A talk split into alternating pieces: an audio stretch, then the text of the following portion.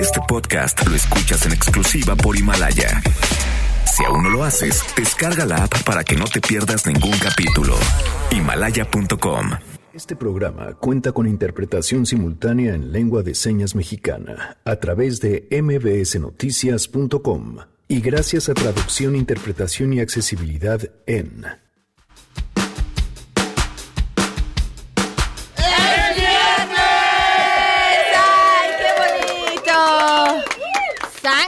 aquí. Nos vamos a echar un match de canciones. Esto se va a poner bueno, bueno, bueno. Eso. Además, en el marco del Día del Amor y la Amistad, una pregunta importante. ¿Usan condón? ¡Ey, no se vayan! ¿Usan condón? ¿Así? Todos salieron corriendo de la cabina. Vamos a platicar sobre esto. Tenemos buenas noticias y más. Quédense, si arrancamos a todo terreno. MBS Radio presenta A Todo Terreno con Pamela Cerdeira.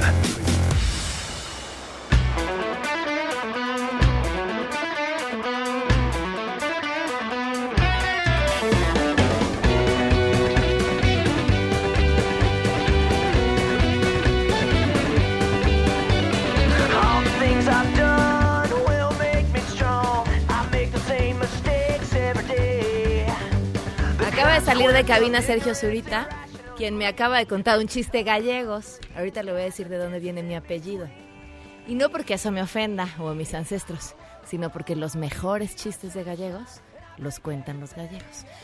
Bienvenidos a Todo Terreno, Godines Música para nuestros oídos. Gracias por acompañarnos en este viernes. Eh, tenemos eh, pues mucho de qué platicar, cosas muy interesantes. El teléfono en cabina 5166125, el número de WhatsApp 5533329585 a Todo Terreno arroba mbs.com en Twitter, Facebook e Instagram. Me encuentran como Pam Cerdeira Daniel Díaz en la interpretación de lengua de señas. Lo pueden escuchar, bueno, lo pueden ver, perdón, a través de www.mbsnoticias.com, pero también a través de ahí nos pueden estar escuchando nosotros, nos pueden estar viendo y nos pueden seguir. También pueden bajar los programas de A Todo Terreno un par de horas después de que hayan terminado en Himalaya. Ahí estamos creciendo una comunidad en la que además podemos compartir, conversar, intercambiar dudas y demás en himalaya.com o pueden descargar la aplicación desde sus teléfonos. Vaya. Vaya, vaya día. Arranca el día con colectivos de feministas manifestándose en Palacio Nacional, lo que por supuesto vuelve a regresar la agenda, independientemente de las molestias del presidente, a esto que sin duda es una emergencia. Ernestina Álvarez tiene los detalles. Te escuchamos, Ernestina. Buenas tardes. Así es, Pamela, buenas tardes para ti, para los amigos del auditorio. Pues la protesta de feministas por el asesinato de Ingrid Escamilla fuera de Palacio Nacional duró cerca de cuatro horas y tuvo desde pintas hasta fuego, pero la presencia policíaca llegó después de que rasgaron la puerta Mariana con llaves y con un cúter. Ante el enojo de los colectivos feministas, la presidencia, a través de su área de atención ciudadana, les ofreció una mesa de diálogo a la que ingresaron solo 10 mujeres con un pliego petitorio en el cual pues están exigiendo una disculpa pública de parte del presidente Andrés Manuel López Obrador ante las declaraciones que hizo sobre los feminicidios. Vamos a escuchar. Adentro hicimos exigencias a las que no se le van a dar respuesta. Solicitamos que mañana a primera hora el presidente se disculpara eh, ante su falta de empatía que tuvo al tratar el asunto de los feminicidios. Le pedimos que se posicione políticamente, que analice su mensaje político ante la violencia contra nosotras las mujeres. Además, las mujeres demandan la revisión de todas las carpetas por muertes dolosas y homicidio de mujeres y que estas sean reclasificadas a feminicidios y una disculpa pública de los medios de comunicación que publicaron las imágenes precisamente del feminicidio de Ingrid. A su salida denunciaron que sus demandas no fueron atendidas porque la encargada de esta área de atención ciudadana, Leticia Ramírez, les dijo que ella no tenía atribuciones. Esto pues molestó más a los colectivos al señalar que se trataba de una burla la hora que perdieron y pues de ahí decidieron caminar toda la avenida Madero y justamente aquí en, el, en lo que ellos han llamado la antimonumenta pues señalaron que estas protestas van a continuar en la tarde. Esta movilización provocó que elementos de la Secretaría de Seguridad Ciudadana de esta capital blindaran lo que es el Palacio de Bellas Artes. Ellas llegaron a Palacio Nacional cerca de las 6 de la mañana y ahí pues comenzaron las pintas y fueron precisamente tres horas, cerca de cuatro, hasta que fueron atendidas por Presidencia de la República. Ellas pues han señalado que no van a cesar en manifestarse afuera de Palacio Nacional hasta que Andrés Manuel López Obrador les responda y también responda sobre esta reclasificación de carpetas y sobre eh, las medidas que tienen que hacer para que las mujeres no sean violentadas. Señalaron que pues estas protestas van a continuar a las 16 horas en Paseo de la Reforma. Hasta aquí el reporte. Gracias, Ernestina, estamos al tanto. Buenas tardes. Muy buenas tardes. Pero no solo eso, Frida Guerrera estuvo esta mañana en la mañanera, cuestionó al presidente sobre los feminicidios, sobre sus propuestas en torno a este tema y sobre si iba o no a recibir a estas mujeres que estaban reclamando justicia afuera de Palacio Nacional. Vamos a escuchar parte de lo que sucedió esta mañana. A quien están escuchando es la voz justamente de Frida Guerrera. A lo mejor, sí, si se tratara de los gobiernos anteriores que se enteraban de los homicidios, del feminicidio, de la violencia por una tarjeta que les entregaban sus subalternos, podrías tú decir lo que estás sosteniendo, pero no estoy metiendo la cabeza en la arena no estoy evadiendo mi responsabilidad, no es la política del avestruz. Todos los días, cuando se da a conocer la posibilidad de un cambio en el marco legal para modificar los tipos de feminicidio, en la mañana de ese día, apenas empezaban a hacer los cuestionamientos, opiné que eso se tenía que parar, pero no solo lo opiné, se paró la posibilidad de hacer esa reforma. Entonces no tengo ningún problema de conciencia. Y decirles que tienen todo el derecho de manifestarse. Nosotros venimos de la lucha social. Yo no soy un fifí. Yo llevo más de 40 años luchando Pero, pero, por causas justas. Más de 40 años, desde que salí de la escuela. Entonces, no soy un presidente surgido de la élite, insensible, simulador. Estamos haciendo todo lo que nos corresponde y se va a seguir informando y deseo con toda mi alma de que se reduzca la violencia y que no se agredan las mujeres. Eso es lo que yo deseo. El mensaje para el feminicidio. Uno, estoy en contra de la violencia en cualquiera de sus manifestaciones. Dos,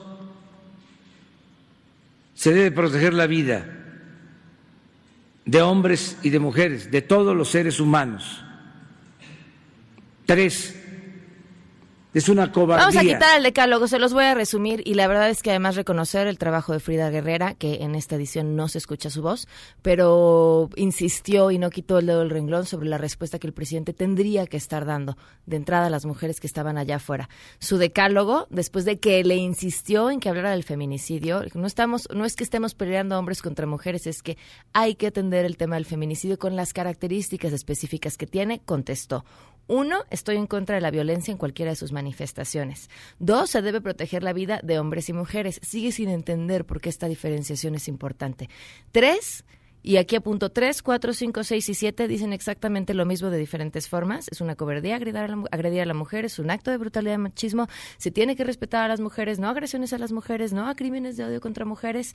Ocho, castigo a los responsables de violencias contra las mujeres ¿Sabe el presidente los niveles de impunidad que hay en el país en todos los delitos? ¿Cómo piensa cumplir el 8? Eso no lo contestó. Nueve, el gobierno que represento se va a ocupar siempre de la seguridad de las mujeres. ¿Se acuerdan que este fue, fue el mismo gobierno que quitó el programa de estancias infantiles? Que estaba comprobado que sí servía y que permitía que las mujeres pudieran regresar al trabajo y tener una vida independiente a través de garantizar que esos recursos se utilizaran para que sus hijos fueran a la escuela. El mismo gobierno que dijo que iba a quitar a las organizaciones de la sociedad civil los refugios para mujeres víctimas de violencia, porque no confiaba en las organizaciones de la sociedad civil. Diez, vamos a garantizar la paz. Los números dicen todo, todo lo contrario. Frida Guerrera está en la línea. Frida, ¿cómo estás? Buenas tardes. Gracias por acompañarnos, Frida. Hola, Pam. Muy buenas tardes. Estaba corriendo para llegar, pero aquí estamos a la orden. Muchísimas gracias, Frida. ¿Qué, qué resumes de todo lo que sucedió esta mañana? Híjole, Pam, pues... Eh, mira, por más que intentamos e intentamos que pues no nos diera una opinión, sino una respuesta concreta, creo que pues no, no hubo mucho. Eh, lamentablemente, bueno, pues al cuestionar, yo no fui a, atacar a nadie, mucho menos a quien es. Eh, creo que fui solamente a que nos dé respuestas, porque son respuestas que sí, en otros momentos no se podía encarar de esta manera. Yo por lo menos no tenía acceso al presidente en otros momentos. Si lo hubiera tenido, seguramente lo habría hecho exactamente igual. Pero pues hay que seguir atrás del tema, Pam, y pues yo creo que la intención va a ser, ya que nos dio este decálogo tan, tan puntual, eh, que en tres, cuatro puntos pues es el mismo punto, eh, pues hay que estar vigilantes, no seguir eh, pues proponiendo, exigiendo esta situación de una fiscalía especializada en el tema. creo que lo escuché, me escuchó, nos escuchamos, pero pues hay mucho que hacer en, en torno al tema del feminicidio eh, creo que, que pues la intención fue que lo vea como lo que es una emergencia nacional y justamente se lo dije porque usted es diferente, porque votamos por un, cambio, pues creo que se debe de dar una respuesta diferente a lo que está sucediendo, ¿no? A mí me da la impresión, Frida, que no tiene ni la más remota idea de lo que es el tema de género y la violencia de género. O sea, en sus mejores intenciones no lo sabe. Así es, Pam. Desgraciadamente es lo que pues se vislumbra. Eh, creo que, que le falta un buen equipo de asesores, asesoras, especialistas que no le estén sobando la espalda, ¿no? O sea, justamente yo creo que lo que se necesita hacer es esto, o sea, eh, ahorita estaba leyendo la, eh, la, serie, la serie de ataques que, estoy recibiendo ahora en Twitter. Cuéntanos, porque eso es importante mencionarlo. Ah, bueno, pues me están tachando desde infiltrada de la oposición, cuando orgullosamente, y se lo dije a él en dos ocasiones, yo recorrí el estado de Oaxaca con el ahora presidente, en aquel momento yo trabajaba de fotógrafa del entonces senador Gavino Cuey, recorrimos juntos ese estado, lo conozco por esos meses que estuvimos ahí, y, yo también tengo, así como él lo dijo, y por eso se lo dije yo también, yo también tengo esa calidad para decir lo que estoy diciendo y tampoco estoy simulando, ¿no? Y lamentablemente el que lo cuestiones, eh, pues te hace como si fueras la enemiga pública del, país completo, bueno, de unos millones que, que lo están siempre protegiendo, cuando eh, también creo que una de las situaciones que le hacen falta al presidente es que se le esté cuestionando, que se le esté diciendo por dónde está haciendo las cosas mal. Si él habla de que este eh, las mañaneras son un ejercicio de retroalimentación constante, pues esa es justamente la retroalimentación, no nada más es ir y, darle sobaditas o, o decirle todo va bien o sí, bueno, de repente te digo, pero no te digo tan fuerte. Eh, yo tuve que levantar la voz para, para pues que se me diera justamente el micrófono sí sé que fue una, un, un, cuestionamiento prolongado y que es lo que me están señalando y respetuosa, eh, él, él es muy respetuoso, o sea, no, es un tema que pues se tiene que hablar y no le faltaste respeto en ningún momento. No, yo tampoco siento que lo haya hecho, siento que fui clara. Eh, lo único que sí hubo un momento en donde cuando él empieza a decir que Guanajuato y que eh, ahí asesinan hombres y a mujeres y a niños, y yo lo regreso así de, ok, a ver, es que es otra vez el mismo discurso de todos, hombres y mujeres, no, el tema es este, el feminicidio. ¿Qué están haciendo? ¿Por qué no un día especial para, para tratar el tema en, en, estas mañaneras? ¿Por qué no una fiscalía que de verdad funcione? Le mencioné Cerintra, que la verdad yo todavía no entiendo para qué funciona esa fiscalía. Eh, y bueno, creo que pues hay que seguir.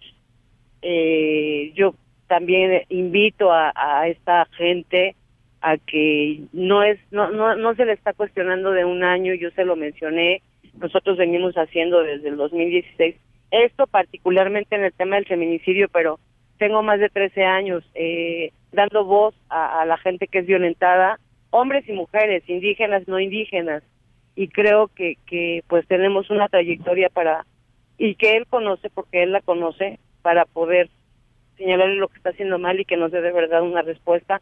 Que tenemos claro que no va a ser de la noche a la mañana, que tenemos claro perfectamente que también la sociedad tiene una responsabilidad altísima y que solamente juntos vamos a poderlo lograr, eso es cierto, pero él es el presidente, él es quien representa a todo este, a esta gente que nos está gobernando y, y creo que pues la respuesta fue muy, las preguntas fueron muy contundentes, cuál es, para no tergiversar, como se dijo, cuál es la postura y pues ahí está la postura. O sea, sí sentimos cierta molestia por parte de él, lo vimos muy enojado, eh, pero pues se tenía que hacer.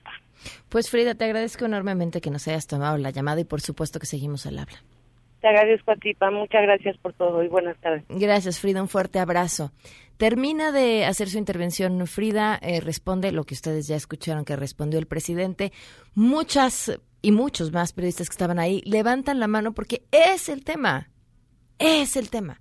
Levantan la mano para seguir preguntando sobre el tema y entonces el presidente decide darle la palabra, curiosamente un hombre además, que dice esto. Y que todo lo que resiste apoya.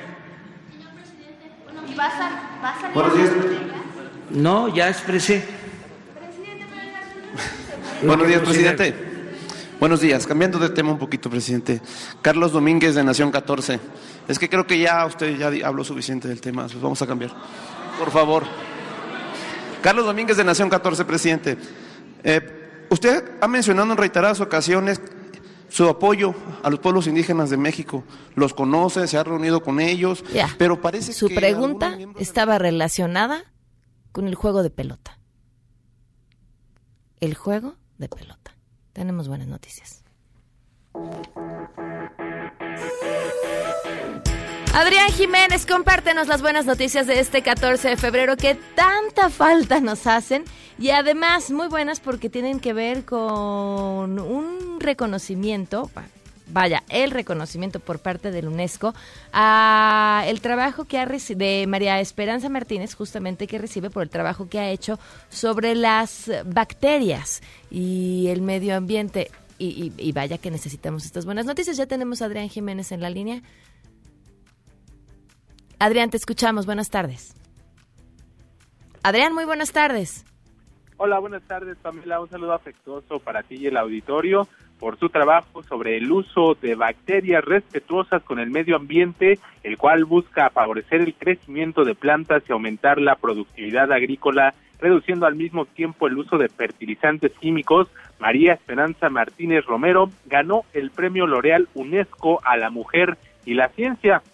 La investigadora del Centro de Ciencias Genómicas de la UNAM habló sobre el avance acelerado que ha tenido el rubro donde se especializa y es que ha señalado que la tecnología de secuenciar genomas avanzó mucho en los últimos años y se volvió barata, pues al principio a ese centro le costó más de 20 millones de pesos sacar el genoma de una bacteria, un genoma bastante pequeño y ahora por 20 mil pesos o menos se puede obtener un genoma de esa misma bacteria. Comentar que la investigadora mexicana fue una de las cinco premiadas en la vigésimo segunda edición de esos galardones que distinguen a cinco científicas excepcionales de diferentes regiones del mundo eh, y a quienes además se les otorga un premio económico de 100 mil euros para cada una. Pamela Auditorio, es la información que les tengo. Gracias, muy buenas tardes. Buenas tardes. Vamos a una pausa y continuamos a todo terreno.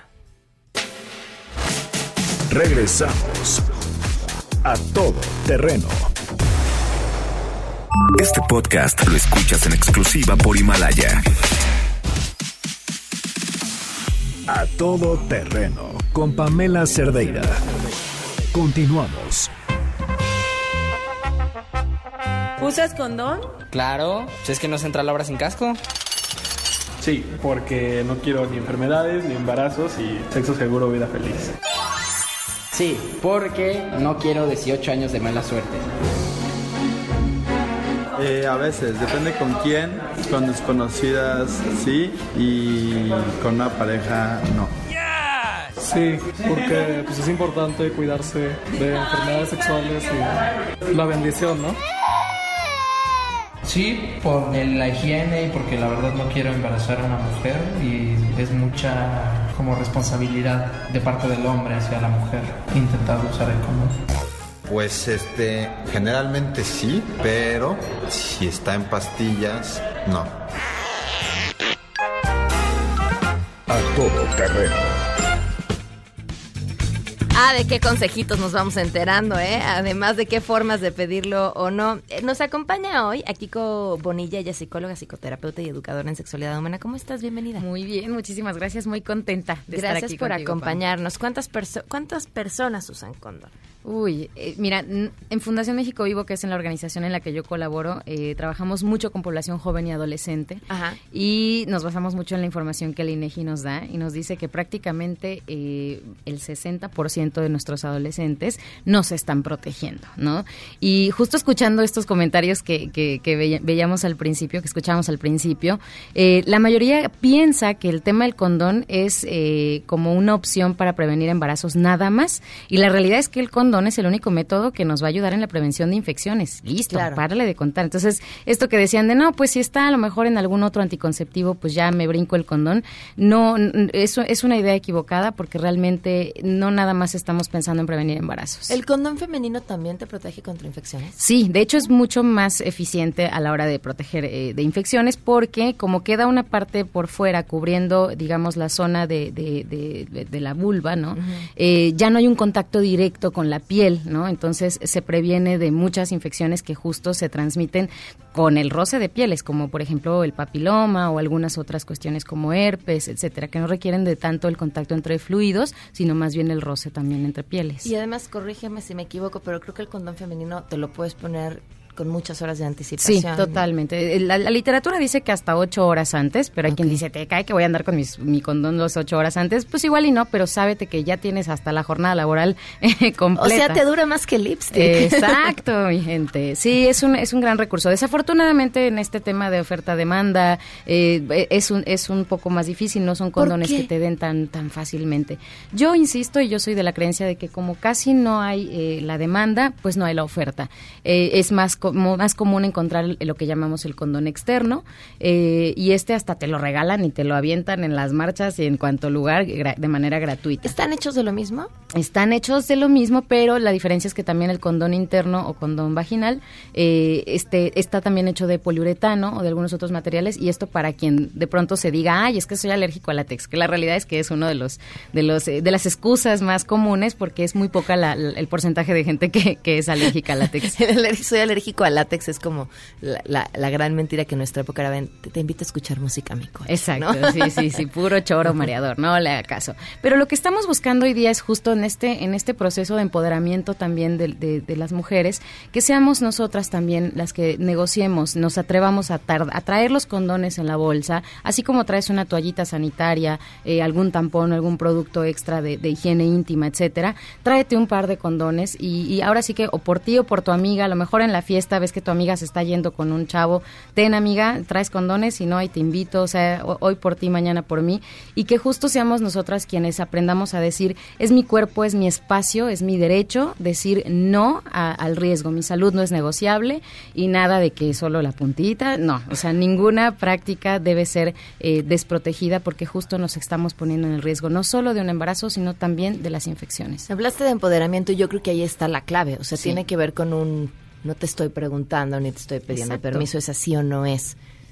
¿De dónde sacas eso? ¿Cómo transmites eso? Este, Yo ¿en creo dónde que lo em- empezaría, algo que nos ha pasado y que nos ha faltado mucho en la educación sexual es hablar desde el placer y desde el disfrute. Y creo que justo el placer sexual femenino ha estado muy invisibilizado y pareciera que somos un objeto de, de placer Para la pareja, ¿no? Y no, nosotras también tenemos todo el derecho de disfrutar, todo el derecho de, de no estar rezándole a todos tus santos para que este no pase un accidente, ¿no? Entonces, eh, eh, desde ese lugar de ámate a ti, disfrútate a ti, date el permiso de, de explorar tu sexualidad y de disfrutarla, eh, sabiendo que estás segura, que estás protegida y que eres tú justo la responsable y la autora, ¿no? De esa, de esa seguridad y de esa protección. No ponerla en manos de, de la otra persona porque tu cuerpo es tu propia responsabilidad. Entonces, tú, amiga, ahora sí que amiga, date cuenta, carga también con tus preservativos o en su defecto, ojo, también hay muchas otras prácticas súper ricas y disfrutables y que no implican eh, que te pongas en riesgo, ¿no? Podemos darnos muchos besitos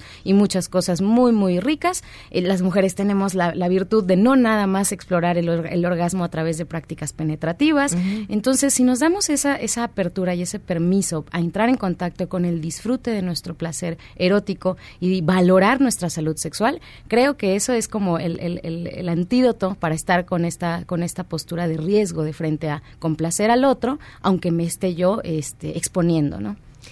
Ahora, eh, estamos hablando de los adolescentes, pero yo creo este este problema de, no tener la capacidad de decir no y así no, eh, lo vemos también en, en mujeres adultas. Totalmente. Hay una cifra por ahí de una organización eh, que trabaja mucho temas de VIH que nos dice que el 90% de las mujeres que vive actualmente con VIH lo adquirió de lo que llama su pareja estable.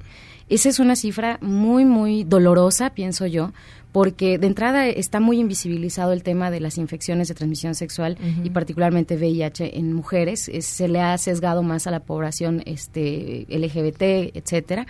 Y no, y, y- y entra el debate de la, del amor, del amor romántico, de la creencia de que la confianza y como somos casados, etcétera, pareciera que eso ya es vacuna, ¿no? Para cualquier infección de transmisión sexual. Entonces sí es para que lo contemplemos para prevenir desde los adolescentes, pero si tú ya eres una persona adulta y ahorita te está cayendo el 20, es un excelente momento para dos cosas, empezar a protegerte, empezar a hacerte cargo de tu salud sexual, seguir disfrutando tu cuerpo y tus relaciones amorosas, cualquiera que éstas sean, y por supuesto, si no has checado cómo es tu estatus de salud, cómo está tu estatus de salud, hazlo, hazte un chequeo, hazte pruebas, esto debe hacerse cada año, y entonces nos permite saber, como cualquier otro check-up de salud, ¿no? ¿Cómo estoy, cómo me encuentro y si hay algo que no marcha bien, poderlo atender, es nuestro derecho, nuestra salud también. ¿Tienen hoy los chavos la información necesaria?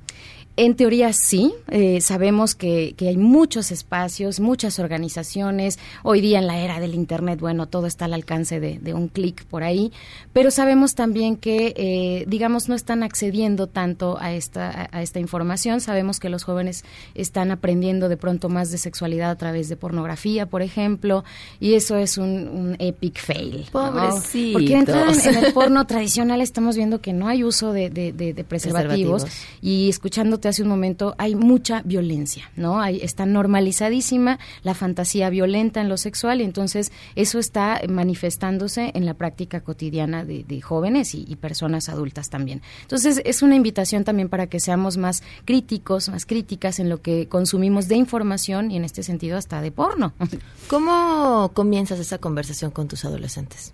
Normalmente, eh, eh, ahora sí que normalizando, asumiendo que esto es algo que te interesa, que has escuchado, que todo mundo está en la onda, o sea, no te es ajeno, no entremos con miedo porque todo mundo está en esta conversación, eh, porque además es parte del proceso natural, digamos, de, de- crecimiento y de curiosidad y de exploración, este, pues erótico sexual. Entonces, desde ahí es como abordar el tema de, y tú has escuchado esto, tú, tú, tú qué piensas acerca de, de- tal tema, de pronto salen estos challenges que son muy, muy este, absurdos, poder entrar desde lo cuestionador, desde lo reflexivo, y entonces poco a poco ir por ahí orientando. Más allá de invadir tal vez su privacidad, es conocer cómo está su criterio, qué tan reflexivos y reflexivas son en tanto a estas decisiones, y cachar si están faltos de información para poder entonces eh, orientarles y decir, mira, me encontré este sitio, me encontré este artículo, me encontré, por ejemplo, en nuestro caso, una organización que tiene una plataforma online que se llama hablemosdesexo.com, en donde aquí tu servidor hay un equipo de especialistas, respondemos dudas desde las más básicas que te puedes quedar así como que de a cuatro, hasta complejas, pero es, están cuidadas por un equipo que sabemos de lo que estamos hablando. ¿Cuáles son esas dudas más básicas que te dejan de a cuatro?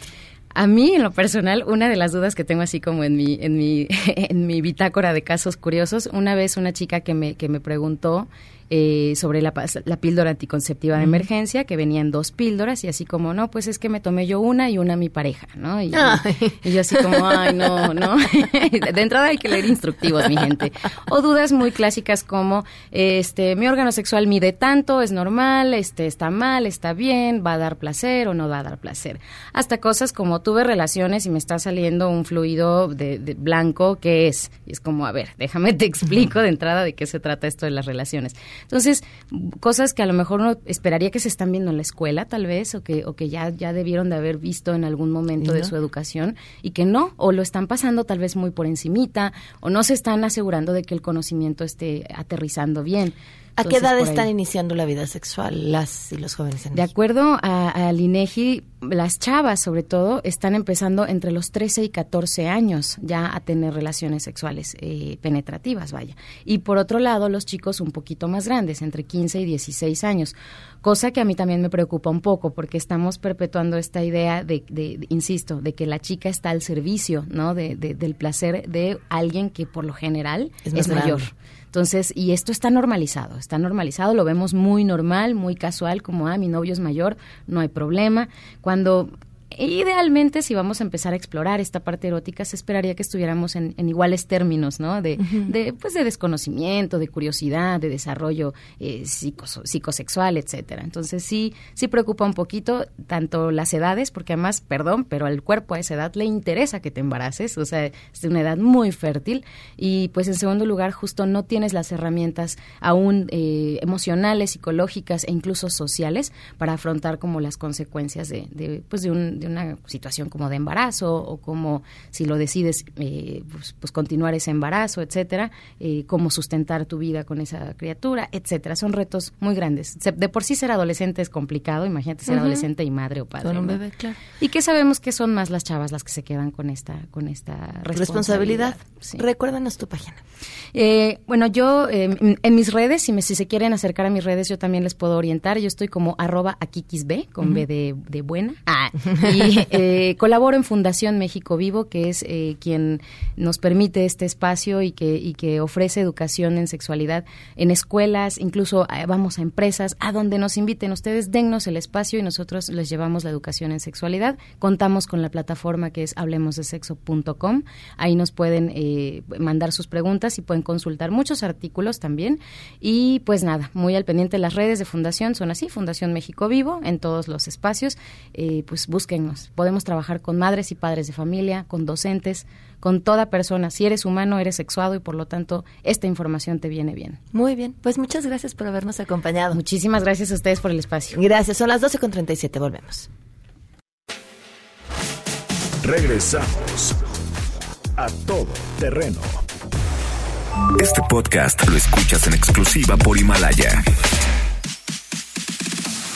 A todo terreno con Pamela Cerdeira. Continuamos. Ladies and gentlemen, señoras y señores, ha llegado el momento de presentar con orgullo el galardón a lo más selecto de la semana. Los premios de la semana en A Todo Terreno. ¡Bienvenidos! ¡Ah, digan sus sí, señores, con ganas que esto Sí, es una. Sí, batalla! ¿Están listos? Sí. No quiero decir que es chavos contra rucos, que no lo voy a decir, pero es la juventud de sangre azteca frente a la juventud de Hideki Biti Timiti. Hello. Eso, ¿listos? Vamos por edad. Qué bueno que es por edad y si no por estatura. También iban a empezar ellos.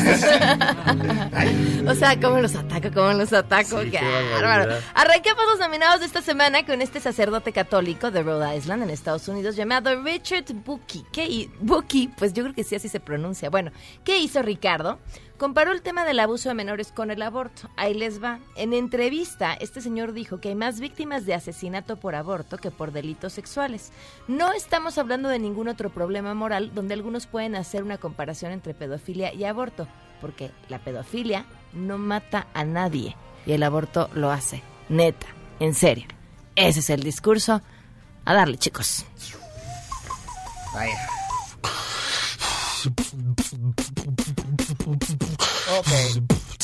Ey, el día de hoy te lo explico, pedofilia no tiene comparación, te lo doy, diciendo más de corazón, ¿qué pasa si quieres abortar porque sufriste de violación? Yo no sé, pero le explico así de simple, ¿entiendes cómo? Te lo explico con nitidez, que violaron matar, qué estupidez, yo digo que primero hay que respetar y no olvidar la niñez. ¡Eso! En esta otra esquina, Sangre Azteca toma la batuta. Nos vamos hasta Palacio Nacional, recinto que este miércoles ofreció una cena a empresarios que acompañaron al presidente Andrés Manuel López Obrador en una velada tranquila, con tamales, y todo cambió cuando pues llegaron y les empezaron a entregar unos formatitos tipo carta compromiso. Incluso los defensores de la 4T decían, eso es fake news, está muy mal hecho. Y sí, era de la 4T y no era falso. O sea, no había manera de defenderlos porque no solamente les preguntaban a los empresarios cuánto iban a voluntariamente donar, sino que después teléfono de contacto, correo electrónico, a qué dirección le enviamos sus boletitos. Las opciones eran 20 millones de pesos, 50 millones de pesos, 100 millones de pesos, 200 millones de pesos, pesos, perdón, y decía el pago de la cantidad indicada para la compra de los billetes de la Lotería Nacional del sorteo señalado se efectuará en la cuenta tal, tal, tal, tal, tal. Y bueno, pues tras ser cuestionados afuera del recinto, algunos no salieron muy contentos, otros dijeron que fueron los tamales más caros de su vida y nosotros vamos a cantarles ¿Qué sangre azteca. Claro que sí.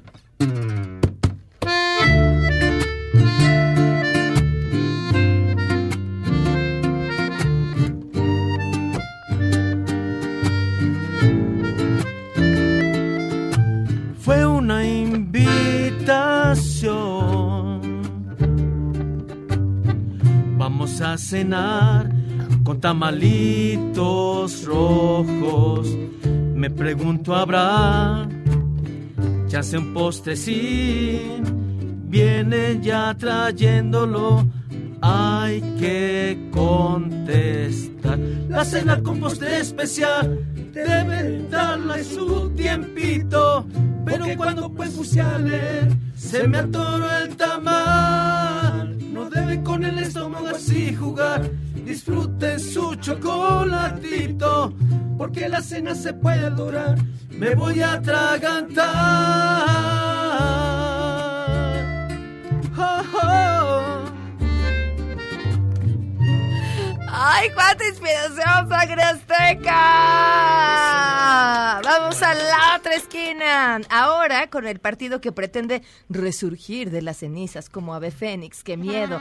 Pero que está más ausente que nada. En el fondo, esta semana se logró la captura en España de quien en tiempos de Enrique Peña Nieto era de los presentados como parte de el nuevo PRI, que daba más miedo que el viejo PRI. Y miren que eso ya es decir, el exdirector de Pemex y por supuesto ligado al caso Odebrecht, Emilio Lozoya. Sin embargo, y como el PRI no quiso que los patearan mientras están ya en el suelo, se deslindaron de Lozoya a través de un comunicado que difundieron en redes sociales. Las conductas personales no son atribuibles a ninguna institución, pues quienes faltan a la ley son las personas que sirven a ellas, a quienes, una vez agotadas las investigaciones, se les debe aplicar todo el peso de la ley. Y por si fuera poco, el PRI cerró con una frase épica. El PRI está a favor de la legalidad y por el respeto de las instituciones. Ah, ¿Cómo los ven? Vienen, chicos.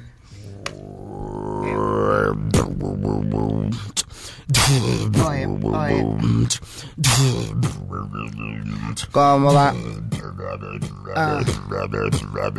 Yo, ¿qué tal con los primos?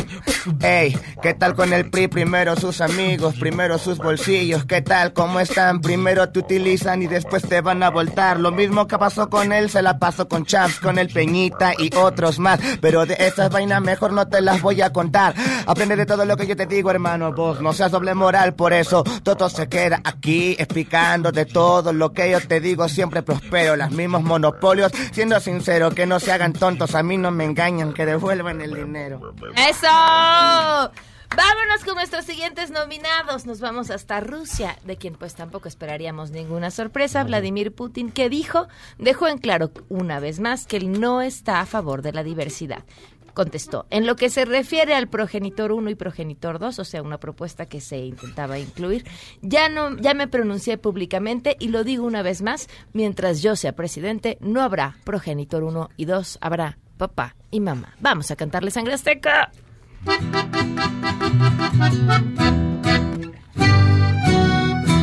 El presidente Putin no nos quiere. Y yo me agüito, yo no sé qué hacer. Mientras el man se hace lo que quiere. Y que casaron no se va a poder. Si no le agrada, entonces ¿qué quiere? Si nos amamos, nada puede hacer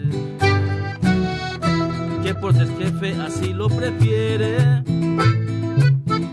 Siendo dos hijos eso no está bien. Pero no sabe que eso no es tan malo. Y que muy pronto nos vamos a casar. Si quieres tú, Putin, este matrimonio puede ser legal. Si puedes tú, intenta seguro que te va a encantar. ¡Sangre azteca!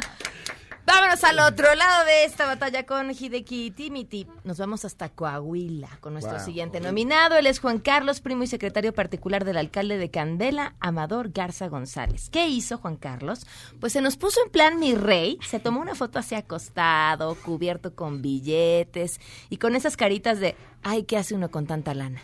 La foto recorrió los rincones en internet, por supuesto, generando críticas e indignación. Peor aún, porque su familiar, el alcalde, anunció que junto con el presupuesto 2020 se iba a reducir el sueldo de trabajadores y burócratas. Incluso algunos aceptaron el 50% de su sueldo con tal de no perder la chamba. Así las cosas en Coahuila. Vamos a darle. Ok. qué cosa, qué cosa, qué cosa.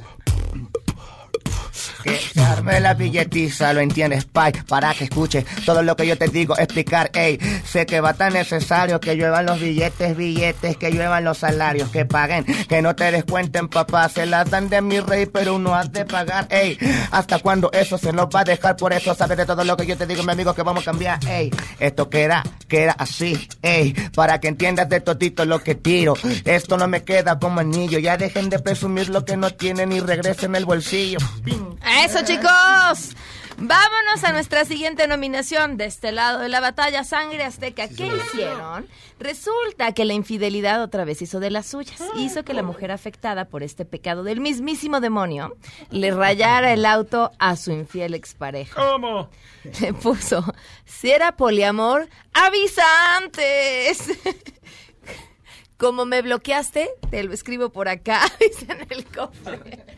Ay, soy su fan. Y sí, miren, pues sean claros, ¿no? A la hora de exponer qué tipo de relación quieren. Claro. Pues si no, se puede encontrar un día con este tipo de arte abstracto en su auto. Y explícito. eh, y para acabarla de amolar, pues el coche del protagonista de esta triste historia es, bueno, era color blanco. Por supuesto, si eso fuera poco, las fotografías se volvieron virales y bueno, esto ocurrió en Buenos Aires, Argentina, pero acabo de darle idea a todas las mexicanas que nos están escuchando. Échenle sangre azteca. Claro que sí. Bien, dime qué ha pasado con tu nave. Mm, me la pintarrajearon. Seguro te pasó por ser infiel. Pues, ¿qué te digo? Ni modo, no lo arreglas ni con rosas. A pulirlo con polish, pues ya que. ¿Quién se ha pasado más de lanza? La decisión la tiene usted. Es infiel y otro es artista. Ni modo, lo hecho, hecho está. Y el carro que nada tenía que ver. Y el carro que nada tenía, nic, nic, que ver. ¡Ay, qué bonito sangre azteca! Por falta de tiempo, se nos va viva. Pati Navidad y su teoría de conspiración sobre los parásitos extraterrestres del mal que controlan el mundo. Lo siento, necesitamos un programa especial para eso, ya no nos va a dar tiempo. Se nos va también lo que sucedió hoy en la mañanera, este... eh, eh, ah, esta persona que decidió quitarle la palabra a quienes querían seguir preguntando sobre el feminicidio y decidió que era pertinente en ese momento hablar sobre el juego de pelota eh, y muchos más, pero ya le daremos pie después. ¿Saben quién gana en esta batalla? Como esto no es una democracia, decido yo, el público, por supuesto. Hideki, Timiti, ¿cómo los pueden contactar? Nos pueden contactar en redes sociales, a mí como Hideki Beatbox. A mí en Instagram como TMTWM oficial. Perfecto, ¿y Sangre Azteca? Ah, arroba grupo Sangre Azteca guion bajo en Twitter e Instagram y en Facebook como Sangre Azteca nada más. Muy bien, pues nos vamos, se quedan en... ¿Qué pasó? Ya nos vamos, ya nos vamos. En mesa para todos. Adiós. Este podcast lo escuchas en exclusiva por Himalaya. Si aún no lo haces, descarga la app para que no te pierdas ningún capítulo. Himalaya.com